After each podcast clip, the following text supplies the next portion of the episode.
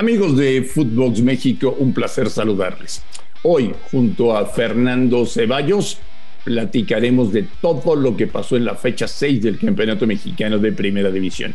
Los invitamos, lo van a pasar muy bien. Footbox México. Footbox México, con André Marín y el ruso Brailovsky. Podcast exclusivo de Footbox. Amigos de Footbox México, un placer saludarles.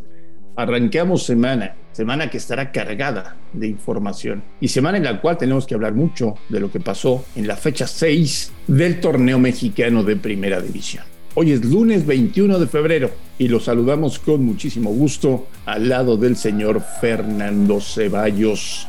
Fer, te mando un abrazo, ¿cómo estás? ¿Qué tal, André? Fuerte abrazo para ti y para todos los que nos escuchan. Las Chivas juegan bastante bien y pierden. Sí, eh, les, eh, les arrebataron, ¿no? Por lo menos el puntito que tenían ya asegurado en, esa última jugada. Juega muy bien, pero defiende muy mal, ¿no? Creo que es el, resumen de este Guadalajara.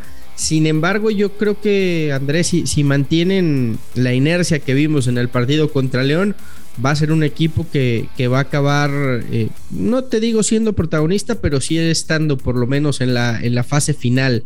Eh, se acerca mucho este Chivas de Leaño, por lo menos en el partido de León, al, equipo que quieren ver los, los, aficionados, ¿no? Ese equipo que vaya al frente, que busque la portería contraria, que genere ocasiones de gol pero tendrá que poner atención en, los pequeños detalles, André, y me refiero a, que eh, tuvo para matar el partido, por lo menos en, dos o tres ocasiones, extraordinaria la actuación de Cota, que terminó siendo figura del, encuentro, y después no puedes cometer errores tan infantiles, ¿no? Como el de Beltrán, que, regala un gol, y en la última jugada del partido, una desatención en la marca que, te cuesta lo que tanto trabajo te había, te había costado conseguir, ¿no?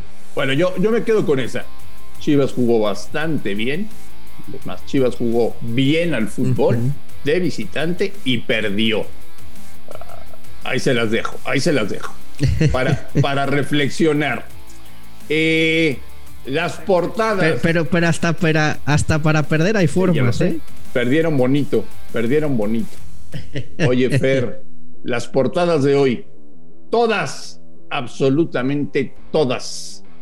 La cara de Santiago Solari. Sí, que incluso hasta, hasta dejó el traje en el, en el vestidor, ¿eh? Quiso salir más cómodo, de pants, con polo. No sé si sea parte de, la presión, del agobio que está sintiendo, que, quiso no distraerse absolutamente nada. Y bueno, eh, ni así, ¿no? La verdad que eh, el América mal y de malas. O sea, Pachuca terminó siendo mucho mejor, pero mucho, mucho, mucho mejor una pequeña reacción por parte del América, pero, pero bueno, es, es lo que viene arrastrando este equipo. Tres puntos de nueve posibles. En una semana en donde se antojaba que el América podía resurgir, podía revivir, podía mostrar otra cara. Pues bueno, ahí está que, que lo que pasó en, en, Santos, André, es un reflejo de que le ganaste al peor del torneo. ¿Tú crees que ya sonó el teléfono rojo? Yo creo que ya sonó, sí. Yo, yo creo que ya el, el, el, ultimátum debe estar ahí. Eh, me imagino que, que, lo van a aguantar para el partido del próximo fin de semana pero es Pumas.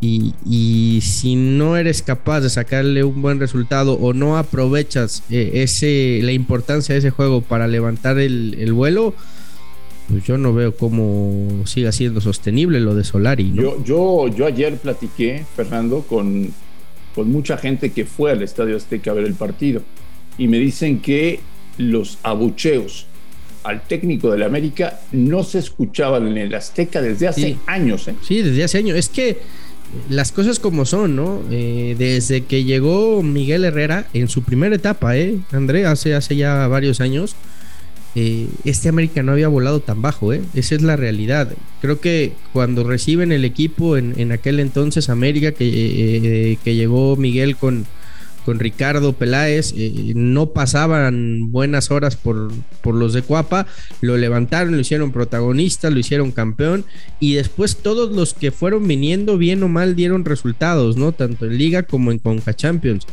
Pero un arranque tan, tan, tan, tan malo hace rato que no, no lo veíamos en el... ¿Tienes o te vienen a la mente candidatos para tomar la dirección técnica de América? Pues quieren al de Puebla, ¿no? Quieren al Arcamón. El tema es que te tendrás que esperar a que acabe la temporada, ¿no? Sí, pero, pero, pero Fernando, eso, a eso voy. El, el, América no es un equipo que diga en la fecha 6 tiramos el torneo. O sea, el América tiene que salvar este torneo. Es que tampoco hay, hay, hay mucho ¿eh? de dónde escoger, o por lo menos de, de los que no tienen chamba, no veo a nadie que pueda levantar la mano. Se habla de un interinato, ¿no? De, de, de Diego Ramírez y esperar al Arcamón para la próxima temporada. Yo sinceramente, si ese es el plan de la América, creo que se van a aguantar con Solari, ¿eh? A ver si a empujones, aunque sea. Ahora, la ventaja que tiene Andrés que son 12.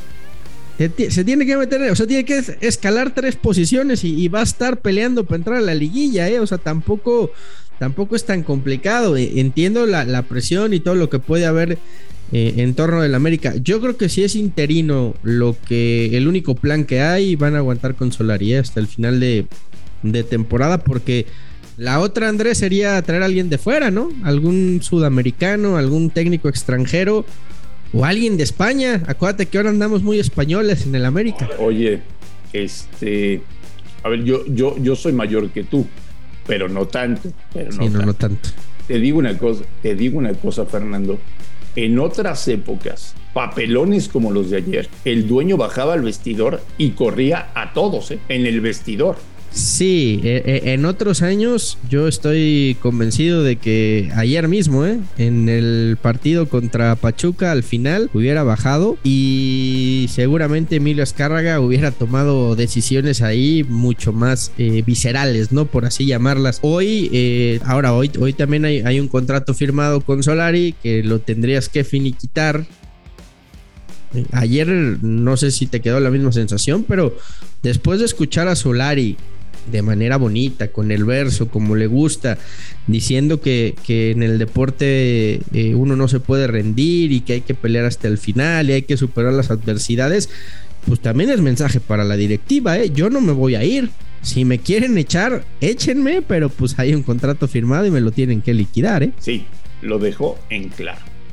Eh, pues hoy, hoy lunes, hay reunión entre las eh, altas eh, personalidades que toman decisiones en el Club América y en el momento que tengamos información se las vamos a comentar aquí en Footbox. Eh, señor Ceballos, qué pedazo de partido hizo Cruz Azul en Toluca. Sí, sí, la verdad que sí, ¿no? Habíamos visto un Cruz Azul eh, con dudas la semana pasada, después de todo lo que pasó, de, la salida de Álvaro Dávila. Hoy eh, vuelve a confirmar que es un equipo serio, un equipo que entiende perfectamente lo que busca Juan Reynoso y que tiene el deseo, las ganas y el hambre, André, de volver a ser campeón ¿no? del, fútbol mexicano, además de la plantilla. Yo insisto en el tema, en el tema Cruz Azul y en lo rápido que hizo Juan Reynoso, que con 6, 7 jugadores nuevos, después de que le quitaron eh, además jugadores importantísimos que eran claves en su esquema, este equipo siga funcionando de, buena manera, ¿no? Lo de Charlie ha caído como anillo al dedo y me da gusto también por, por Santi Jiménez, ¿no? Que tenía rato sin marcar goles, ayer hace doblete, Antuna bien, dándole el penal, eh, dándole la confianza que, necesitaba. Antuna que es otro, Antuna acá, Antuna acá vuela, acá Antuna desborda, se quita rivales, genera ocasiones de gol. O sea, es, un jugador totalmente distinto al que, al que estaba en Guadalajara. Muy bien Cruz Azul y, nadie lo puede descartar para nada. ¿eh? Mira, hasta el momento podríamos decir que lo que le hizo Cruz Azul a Chivas con el Antuna Alvarado fue un robo en despoblado. Y lo, y lo que le hizo Cruz Azul a Monterrey con lo de Charlie por, por Romo, también fue un robo en despoblado hasta el momento. Sí, porque además, eh, sin pretextos, ¿eh? Antonio y Charlie han rendido desde el día uno. Después con, Alvarado y con Romo podrán decir que necesitan adaptación, que es su primer torneo, que tienen que entender el, sistema, los compañeros, pero sí, estoy totalmente de acuerdo contigo. Eh, Charlie ha sido determinante para Cruzul desde que llegó. Y creo que Antuna era lo que necesitaba para su carrera, ¿no? Ya, ya la presión que había en él alrededor de Chivas era mucha, eh, cometió muchas tonterías, dijo muchas cosas, se echó a los aficionados encima. Eh, creo que cualidades siempre había tenido, pero, pero en Chivas ya no iba a explotar. Entonces, para él fue, fue lo mejor. Para Chivas, hasta el momento, pues no le está saliendo el cambio. Pues seis jornadas después, seis fechas después, el Puebla, con el señor Larcamón, es líder del fútbol mexicano.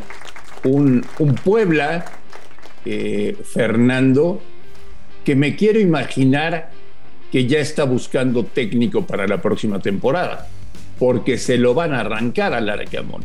Pero no solamente el América lo quiere, ¿eh? también gusta en Chivas, también gusta en Monterrey, es un, es un hombre que está súper cotizado en este momento en el fútbol mexicano. Sí, pero es el, modus vivendi del, del Puebla, ¿no? Eh, está acostumbrado justamente a esto el equipo poblano lo hace con sus jugadores, el, traer eh, eh, que en ese departamento de inteligencia deportiva jugadores importantes que, después pueda vender mucho más caros. Y me imagino que en el caso del Arcamón eh, será lo mismo, ¿no? Se tendrán que desprender de él, ganarán algo de dinero seguramente, habrá alguna cláusula de rescisión que le tengan en que pagar. Pero sí, yo, yo creo que estamos viendo el último torneo del Arcamón en el Puebla y hay que verlo ahora también, André en un contexto distinto, ¿no? Porque con todo respeto no es lo mismo dirigir al Puebla en donde no hay presión, en donde realmente con lo que haga que ha hecho un trabajo extraordinario va a resaltar, ahí a llegar a, a, un América, a unas Chivas, a un Monterrey, en donde la exigencia va a ser otra, en donde se le va a pedir constantemente que esté peleando arriba, que esté eh, clasificando a la liguilla, que esté ganando títulos, o sea, hay que verlo ahora también en ese contexto. Creo que capacidad la tiene porque lo ha demostrado, pero, pero sí el entorno sería totalmente distinto. Y Puebla, pues a, trabajar, a traer a alguien más, a, tratar de figurar con sus armas, ¿no? Oye, todo el fin de semana aguantó Monterrey a Javier, ¿eh? ¿eh? quien esperaba una noticia bomba sábado o domingo, pues no se presentó. Y Javier hizo el entrenamiento del día de hoy, o sea que por el momento sigue.